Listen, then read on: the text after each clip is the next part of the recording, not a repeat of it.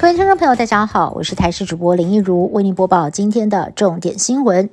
卫福部在今天公布了二零二二年国人死因统计，去年总死亡人数有二十万八千多人，比前年增加了两万四千多人，推测跟新冠疫情还有人口老化有关。而十大死因当中，癌症连续四十一年高居第一。另外，新冠肺炎则是首度挤进了国人的十大死因，从前年的第十九名窜升到第三名。十年前席卷香港的黄色小鸭旋风，如今重返香港，这次一次展出两次。不过十号在维多利亚港展出的第一天，其中有一只小鸭泄气躺平，主办单位检测之后，充饱气的小鸭在今天重新回到海面上。不过不管有没有泄气，这两天还是有大批的民众到场拍照，表示就算小鸭躺平了，也觉得很可爱。日前，红海集团创办人郭台铭受邀参加高师大毕业典礼，被台下的同学们恶搞，用 IG 通话功能连续拨打了三通电话，逼得坐在台上的郭台铭只能够拿出手机查看，当下还按了按钮，疑似正在切静音。事后画面在网络上疯传，连郭台铭本人都转发，还自我解嘲，开玩笑说：“同学啊，下次可不可以不要在这个时候打电话给我？”让网友笑翻。日本在传表店抢案，有两名蒙面歹徒在十一号下午闯入当地的一家表店行抢，犯案之后分头逃走。其中一名歹徒在逃跑的过程当中被表店的员工追上，而另外一人则是侥幸逃脱。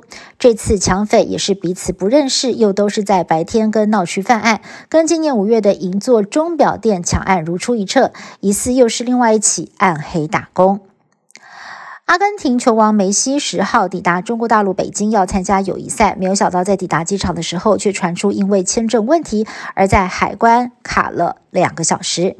消息指出，梅西这次带了和台湾免签的西班牙护照，但是西班牙跟中国没有免签，就传出梅西当场疑惑的表示。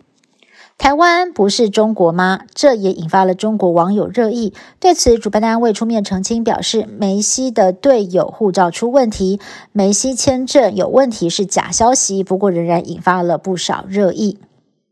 台北市议员钟佩君。自曝遭到名嘴朱学恒拥抱强吻之后，在今天首度公开露面，还是忍不住情绪多次哽咽。朱学恒则是到北检告发自己，也再度致歉，表示愿意承担法律责任。但是呢，对于这样的举动，钟佩君完全不领情，怒斥朱学恒早就可以自首，仍然是不知悔改。也爆料，除了他之外，还有其他的受害者。国内性骚扰事件连环爆，无党籍云林县议员陈芳莹在十二号上午也在个人的脸书上 po 文，控诉自己在去年初遭到了一名 C 姓名嘴性骚扰，因为看到台北市议员钟佩君。挺身而出，揭发自己遭到朱学恒性骚扰的事件。挣扎了三天之后，他也决定要说出来。对此，知情人士剖文点名，遭到指控的名嘴就是朱凯翔。而朱凯翔也在经营的脸书粉砖剖文表示，对于一年多前的应酬以及是否有说过那句骚扰的话，他没有印象。但是让对方有不好的感受，他愿意道歉。以上新闻是由台视新闻部制作，感谢您的收听。更多新闻内容，请您持续锁定台视各节新闻以及台视新闻 YouTube 频道。